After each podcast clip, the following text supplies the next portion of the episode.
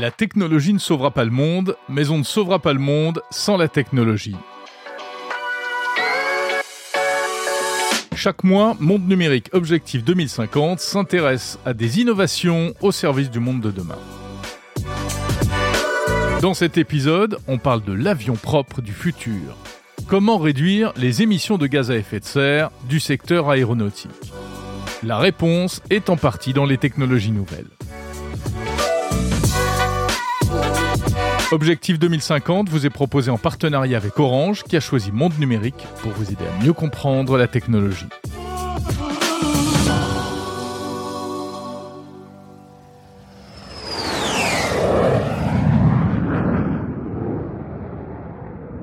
Le secteur de l'aviation est en fait un petit pollueur, responsable d'à peine 2,5% des émissions totales de gaz à effet de serre au niveau mondial.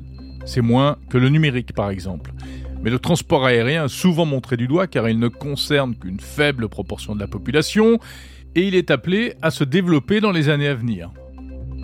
L'avion émet du CO2 et aussi d'autres gaz à effet de serre comme les oxydes d'azote ou la vapeur d'eau, les fameuses traînées blanches qu'on aperçoit parfois dans le ciel. Pour autant, le secteur de l'aérien a entrepris il y a plusieurs années déjà une transformation en profondeur, avec un objectif, réduire de moitié d'ici à 2050 les émissions de gaz à effet de serre. Est-ce possible? À quel prix? Une partie de la réponse se trouve dans les innovations technologiques, avec par exemple des logiciels pour optimiser la consommation de carburant au décollage ou à l'atterrissage, de l'intelligence artificielle pour calculer en temps réel les meilleures routes, celles qui permettent de consommer le moins possible, et puis aussi de nouveaux avions électriques à batterie ou à hydrogène, ainsi que de nouveaux carburants comme le kérosène vert, du carburant de synthèse neutre en carbone. On parle de tout cela avec un spécialiste de l'aéronautique, journaliste, auteur de nombreux livres, une grande voix de radio, féru de technologie et lui-même pilote d'avion et d'hélicoptère. Bonjour Michel Polaco. Bonjour Jérôme l'innovation en fait est vraiment euh, inhérente à, l'aéronautique et à l'aviation parce que euh, ça fait des années depuis toujours que finalement en construisant des avions on cherche à améliorer la performance la qualité et par voie de conséquence bah, du coup euh, l'efficience énergétique et le bilan carbone. Voilà, l'aviation, bon, elle a fait ses premiers pas à la fin du 19e siècle, Clément Ader, au début du 20e avec les frères Wright, et c'était avec des cages à hein, des trucs en bois, en toile, avec des cordes, des ficelles. Et euh, d'un côté, c'était magnifique, c'était merveilleux, parce que contrairement au ballon, au ballon à gaz ou au ballon des frères Montgolfier, ça permettait quand même de se déplacer, d'aller d'un point à un autre, ça permettait de voler. Le rêve humain, depuis Icare, depuis toujours, l'homme qui pouvait enfin, euh, quelque part, essayer d'égaler les oiseaux. Ça avait un défaut, c'est que euh, les hommes se cassaient la figure sans arrêt. Donc le premier problème qu'il a fallu arriver à résoudre pour euh, l'aviation, ça a été, un, la performance, c'est-à-dire aller vraiment d'un point à un autre et, les éloigner de plus en plus, ces points, et éventuellement monter de plus en plus haut et aller de plus en plus vite. Et puis deuxièmement, pas se casser la figure, donc apporter de la sécurité. Donc l'aviation, pour se développer, elle va nécessiter des progrès en technologie, elle va nécessiter des progrès en facteurs humains, elle va nécessiter des progrès dans les matériaux, dans les moteurs, dans les carburants, euh, elle va nécessiter des progrès dans toutes les procédures d'utilisation, dans le contrôle de la navigation aérienne, dans les radars, etc., etc. Tout ça, ça a permis de faire des progrès par incrémentation, sans cesse, depuis une cinquantaine d'années. En gros, tous les 20-25 ans, on divise par deux la consommation de carburant. En gros, tous les 20-25 ans, chaque nouveau modèle d'avion est à peu près 10% plus léger par siège pour passagers, etc., etc. Et donc, on diminue aussi les rejets, on diminue la consommation euh, de carburant fossile, on augmente la sécurité, donc on a plus d'efficience sur le plan économique, plus d'efficience sur le plan de l'environnement, plus d'efficience sur le plan de la sécurité, et c'est quelque chose que l'aviation n'a jamais cessé de faire depuis ses débuts. Le monde de l'aviation s'est engagé pour 2050 à diviser par deux ses rejets, mais en fait ce monde de l'aviation, qui est en train de s'organiser très sérieusement. C'est pas de la poudre aux Ouais, c'est pas du greenwashing là. Ah non, non, on n'est pas du tout dans le greenwashing. On, on- on évalue, on est en train de faire des recherches dans plein de directions, dans Mhm. plein de pistes. Euh, On en parlera peut-être tout à l'heure. Toutes les pistes ne seront pas obligatoirement des bonnes pistes, mais on fait des recherches dans plein de pistes. Et on veut vraiment arriver non seulement aux fameux 50% de moins de rejet de CO2 dans l'atmosphère, mais on voudrait arriver à faire mieux. On voudrait aussi arriver à faire vraiment moins de bruit pour euh, les riverains des Mhm. aéroports et vraiment euh, encore plus de sécurité, sachant que on est déjà arrivé à un niveau extrêmement élevé de sécurité, tout en n'augmentant pas trop les prix, ce qui ne va pas être facile. Ouais. Euh, on va réduire de 50% d'ici à 2050, mais on prévoit aussi une augmentation du trafic. On parle d'un triplement du trafic, donc euh, euh, c'est quand même aussi une absolue nécessité de, de réduire ces, émi- ces- ces émissions de CO2. Alors, de parler de, parler de triplement du trafic pour 2050, on va dire, ça peut être une ambition, une prévision.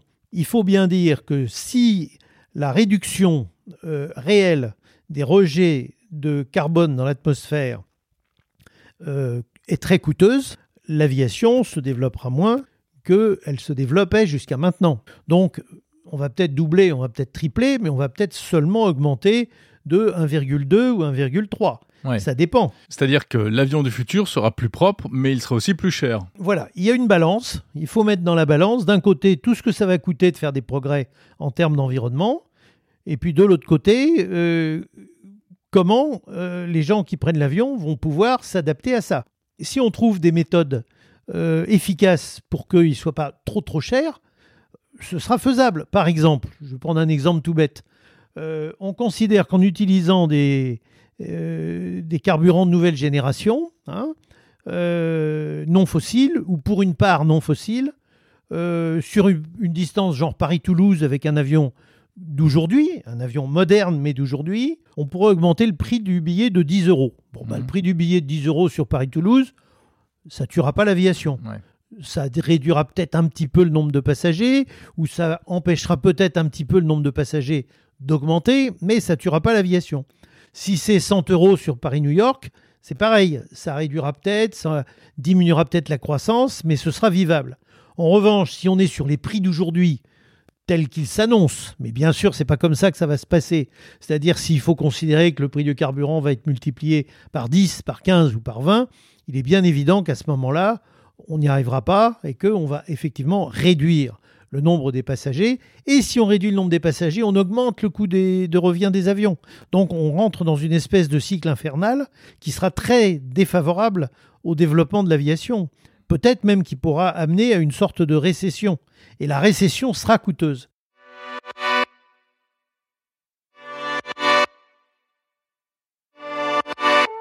Michel Polaco, très concrètement, les pistes, c'est quoi?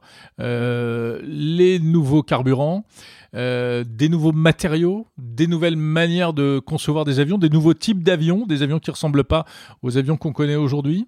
Alors les pistes, elles sont très nombreuses. Il y a des pistes qui demandent des ruptures ou des innovations technologiques.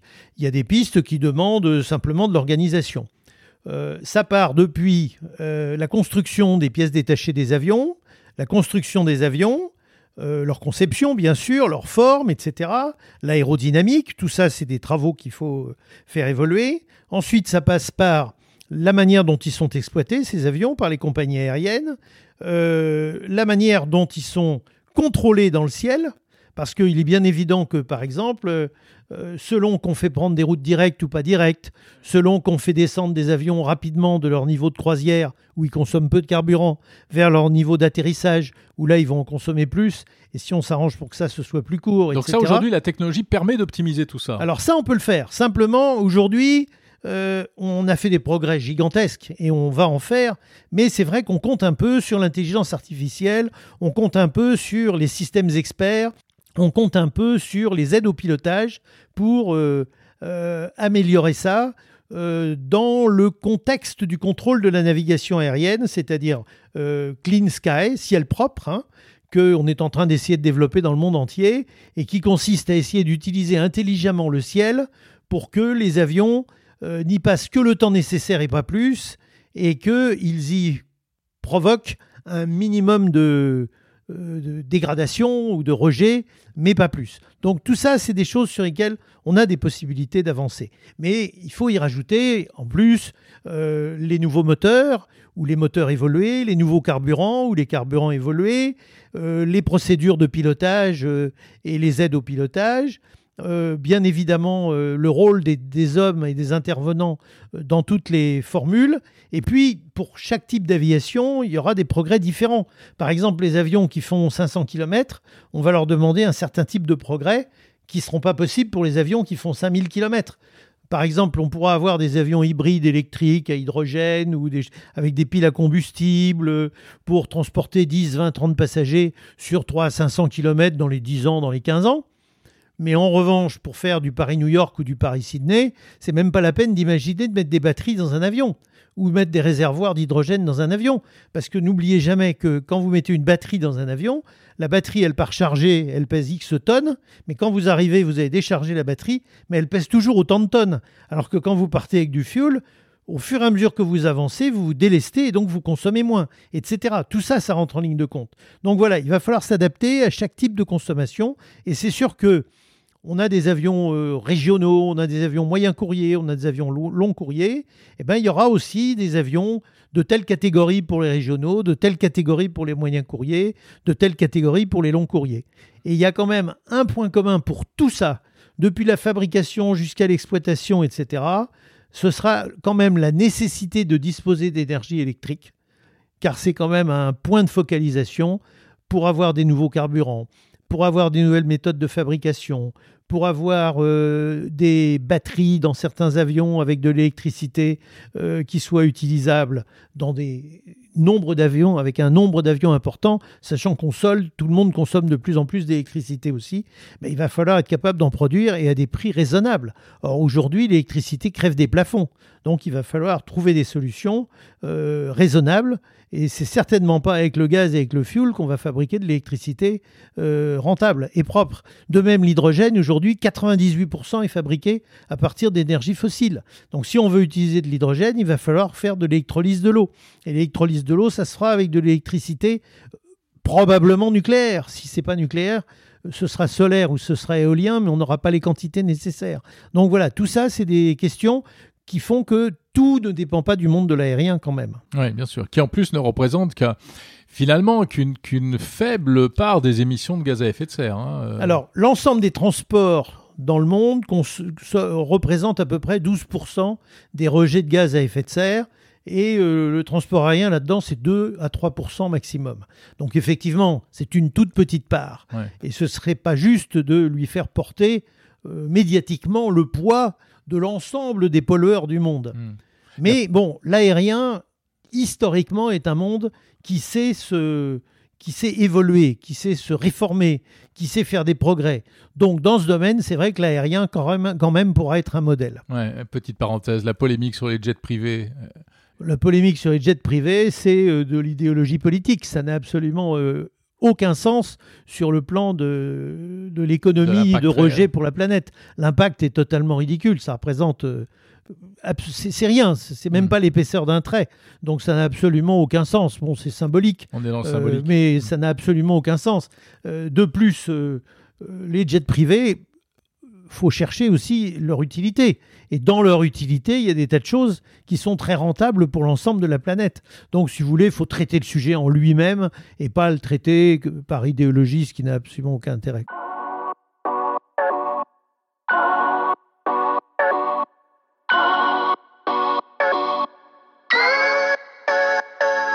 Michel Polaco, si on se projette très loin, est-ce qu'on peut imaginer, alors on voit donc euh, une part de e-fuel dans le, les avions actuels, euh, demain des avions euh, électriques à hydrogène pour des petites distances, pourquoi pas aussi un petit peu à batterie classiquement. Mais si on va beaucoup plus loin, c'est Qu'est-ce qu'il y a des pistes d'ores et déjà inaccessibles aujourd'hui, mais qu'on pourrait rêver d'atteindre? Alors, c'est vrai que si on regarde ce qu'on a devant les yeux, le meilleur rendement qui existe pour le déplacement euh, de l'avion, c'est véritablement euh, l'équivalent kérosène, c'est-à-dire le, carburant liquide euh, qui peut être e-fuel, c'est-à-dire fabriqué à partir de fibres plus de l'hydrogène ou des trucs comme ça. Mais c'est carrément ça. Bon, alors maintenant, est-ce que dans 50 ans, dans 70 ans, dans 90 ans, on pourra faire autrement? C'est tout à fait possible. Euh, mais il va falloir une rupture technologique, c'est-à-dire un nouveau moyen de propulsion. Alors vous avez vu que, par exemple, euh, dans le spatial, on a utilisé euh, des piles à combustible, mais de toute petite puissance. hydrogène, oxygène. Nous, on a besoin juste de l'hydrogène puisqu'on utilise l'oxygène de l'air. Maintenant, il va falloir être sage, parce que si on utilise trop l'oxygène de l'air, à un moment donné, on va dire sur la planète, attention, arrêtez de nous enlever le CO2 qui est dans l'air, ou arrêtez de nous utiliser l'oxygène de notre air. Bon. Euh, on a essayé de voir si on pouvait mettre des propulseurs nucléaires. Propulseurs nucléaires, c'est des usines à gaz euh, c'est pas très fiable, si je puis dire. Comme les sous-marins. Euh, alors les sous-marins, c'est pas un problème parce que les sous-marins, ils sont énormes et en plus, plus, plus ils évoluent et plus on a besoin qu'ils soient gros. Donc finalement, la centrale nucléaire du sous-marin ou les deux centrales, pour ceux qui en ont deux, euh, elles représentent une toute petite part du sous-marin et elles produisent des quantités d'énergie qui sont extrêmement efficaces. Pour le sous-marin, pour le porte-avions, pour, le bateau, le nucléaire, c'est un moyen de fourniture d'énergie euh, absolument adapté, euh, qui est tout à fait formidable. Mais il y a eu des essais d'avions à propulsion nucléaire dans les années 40-50, j'en parle dans un de mes bouquins. Et alors je peux vous dire que les Russes comme les Américains sont très vite arrivés à la conclusion que c'était même pas en rêve. Pourquoi? Et encore moins, même pas en cauchemar. Pourquoi? Parce que c'est très gros, c'est très lourd. Il faut transformer l'énergie chaleur en, en énergie vapeur, puis l'énergie vapeur en énergie mécanique. Et sachant que les avions même si euh, on vit dans un monde de plus en plus sûr, ça peut s'écraser de temps en temps. Et, écraser un, réacteur nucléaire, ça fait pas une bombe nucléaire, mais ça fait des, polluants, et ça fait des polluants radioactifs qui peuvent avoir une durée de vie assez longue. Donc, si vous voulez, je pense que très vite, on s'est rendu compte que c'était très peu envisageable. Euh, on peut le faire dans l'espace, parce que dans l'espace, euh, le risque pour les êtres humains est quasiment égal à zéro. Euh, le faire dans les océans, ça ne pose aucun problème, comme je vous l'ai expliqué tout à l'heure.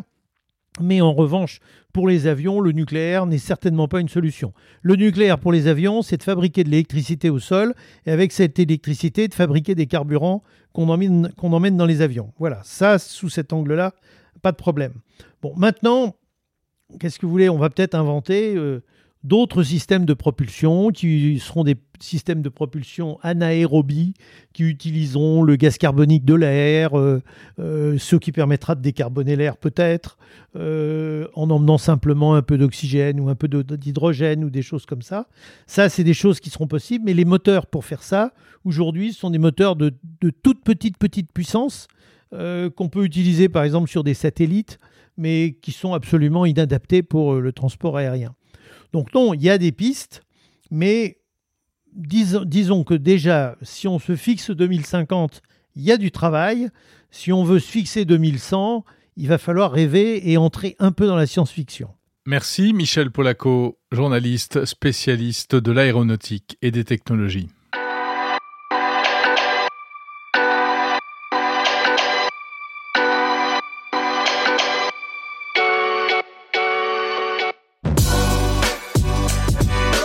En attendant la science-fiction, la révolution technologique de l'aérien a déjà commencé.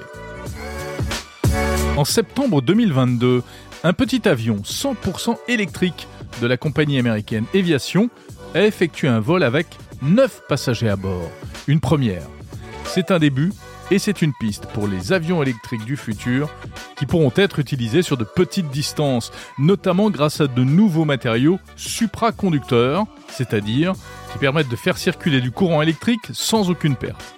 Une technologie issue de la recherche européenne sur le nucléaire qui permettrait de réduire encore la masse globale des appareils. Du côté des nouveaux carburants, en mars 2022, un Airbus A380 effectuait un vol de 3 heures avec un carburant à base d'huile de cuisson. Remplacer le kérosène fossile par de nouvelles sources de propulsion, c'est l'un des défis du futur. Et cela va même devenir obligatoire. À partir de 2025, tous les vols au départ d'un aéroport de l'Union européenne devront obligatoirement incorporer une part minimale de kérosène vert. Ce fameux kérosène vert, il peut être de toutes sortes. L'une des solutions, c'est de le produire avec du soleil. un carburant neutre en carbone fabriqué à partir d'eau et de CO2 dans des fours solaires. C'est la spécialité de la start-up suisse Synelion que j'avais interrogé il y a quelques mois pour Monde Numérique. Bonjour Gianluca Ambrosetti. Bonjour. Vous êtes euh, PDG de Synelion, une entreprise suisse qui fabrique donc du euh, kérosène solaire. Qu'est-ce que c'est exactement? Le carburant solaire, euh, le kérosène solaire, en fait, c'est un carburant qui a toutes les caractéristiques du kérosène fossile, mais qui en fait est fait de manière renouvelable en partant de l'énergie solaire. Comment est-ce que vous fabriquez ce carburant? En fait, c'est assez simple. Ce qu'on fait, on essaye de euh, renverser la combustion. Quand on brûle un carburant, un hydrocarbure, on le brûle avec de l'oxygène, une flamme, donc qui me donne de la chaleur, qui me donne de l'énergie, et euh, comme produit chimique, comme résultat chimique, j'ai de l'eau et du CO2. Donc je peux prendre, euh, j'essaie de, je peux prendre ça, essayer de faire ce résultat et essayer de faire le contraire. Donc je prends le, le CO2, le vapeur d'eau, je le mets dans un process où naturellement il faut mettre beaucoup d'énergie dedans et euh, de ce processus, euh, bah, bah, naturellement avec quelques étapes intermédiaires, j'arrive à renverser la combustion, à obtenir mon carburant et l'oxygène. Et alors est-ce qu'on peut dire que ce carburant est non polluant? Oui, disons que du point de vue de l'émission de CO2, il est neutre. Ça veut dire que quand on le brûle, on a encore les émissions de CO2. Mais si sur la même échelle temporelle dans laquelle on le brûle, on le reproduit, donc on fait l'inversion de la combustion, j'ai un, cycle qui est neutre, qui est neutral, parce que je émets la même quantité qui, qui dans, dans la même échelle temporelle, je sors de l'air et je mets euh, dans le carburant avec, disons, l'inversion de la combustion. Donc très concrètement, ça ferait, ça fait euh, par exemple, euh, si des avions se mettent à utiliser votre carburant, euh, ça permettra d'avoir des avions propres entre guillemets? Exactement. Disons qu'il y a deux dimensions. Une est naturellement la capacité productive de technologies comme euh, les carburants solaires, comme celle que nous on fait. Il y a des autres voies pour faire ce qu'on appelle euh, en jargon les Sustainable Aviation Fuels. On n'est pas le seul, il faut le dire. Et ça se bien parce qu'il faudra, euh, il faut beaucoup de quantité non, pour avoir substitué les fossiles. Et euh, on n'est pas encore là. Euh, nous, on commence. Des autres, on commence aussi. Euh, il y a déjà des, des quelques produits qui sont sur le marché, de, qui ont une racine biologique, qui sont des biocarburants avancés. Mais il y en a très peu. Donc, une des choses qu'il faut faire, qui, c'est vraiment créer le volume, la capacité productive avec toutes ces technologies pour arriver vraiment à substituer. Ça, c'est la première dimension. La deuxième dimension, pour les avions, il y a des règles assez strictes, disons, sur les spécifications qu'un carburant doit respecter pour être mis dans un avion civil. Donc là maintenant, avec toute cette voie, on doit encore faire un blend à 50-50. Donc on ne peut pas encore vraiment faire un vol 100% euh, avec carburant euh, renouvelable, ça c'est pas encore permis. Et peut-être quelques petits changements dans les moteurs et dans les systèmes de carburant parce que les carburants sont presque identiques, mais si on va, faire, euh, on va rentrer un peu plus dans le détail, il y a des composants comme les aromatiques qu'il y en a moins. Alors là, il y a des matériaux qui, euh, qui deviennent plus fragiles quand il n'y a pas des, euh, aromatiques dedans, type les orines. donc, il faut faire un peu de changement. Disons, ça, c'est déjà un détail. Est-ce qu'on peut considérer que ça représente vraiment une voie d'avenir pour euh, la décarbonation des, carburants ou alors c'est encore trop expérimental selon vous? Au contraire, c'est absolument euh, nous, on croit beaucoup dans la possibilité des euh, carburants synthétiques renouvelables. On a euh, des technologies comme la nôtre, mais aussi comme des autres, qui peuvent vraiment atteindre une échelle globale et vraiment, euh, vraiment jouer un rôle central dans la transition énergétique, parce qu'il faut euh, se souvenir que les carburants chimiques ont des propriétés qui les rendent très très très durs à substituer. C'est pas seulement qu'on on veut garder le status quo. En fait, la densité énergétique euh, gravimétrique et volumétrique, donc en poids et en volume, des carburants chimiques, c'est énormément supérieur à celle, disons, des mêmes meilleures batteries qu'on a aujourd'hui. On parle de 40, 50, 60 fois. Donc, c'est vraiment un autre niveau c'est aussi la raison pour laquelle, même s'il y a un débat sur l'électrification des voitures, même sur les camions, euh, il y a pas vraiment ça pour les avions. Naturellement, il y a des avions électriques pour de courtes distances, il y a des avions électriques pour, peut-être des, on peut faire le taxing électrique des avions, mais le, long haul, le, voyage intercontinental en électrique, euh, c'est quelque chose qui est vraiment, vraiment loin. On parle de l'hydrogène qui peut être aussi un élément de la transition, mais on fait même avec l'hydrogène, faire un avion à l'hydrogène, Airbus essaye, c'est très difficile parce que le graviométrique, donc du poids, fantastique. Mais volume, c'est difficile. Même liquide, il faut, il faut un volume euh, beaucoup plus grand pour mettre tout l'hydrogène qu'on a besoin pour un vol transatlantique dans un avion. Donc la voie de faire les carburants qui ont exactement les mêmes propriétés chimiques, mais qui sont faits de, de façon renouvelable, euh, on croit que c'est vraiment un game changer dans la vie d'aujourd'hui et un des éléments nécessaires de la transition énergétique. Merci Gianluca Ambrosetti, PDG de Cinelion.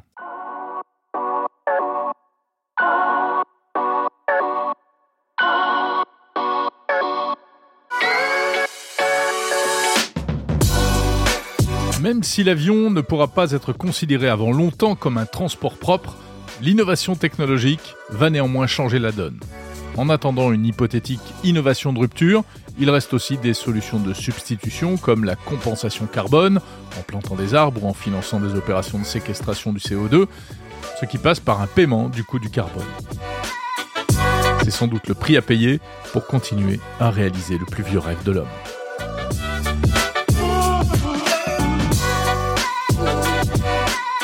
Merci d'avoir écouté Objectif 2050, une émission de Monde Numérique avec le soutien d'Orange.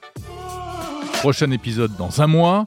Retrouvez les autres épisodes d'Objectif 2050 sur toutes les plateformes de podcast et sur le site mondenumérique.info. Prenez soin de vous et de la planète. Salut.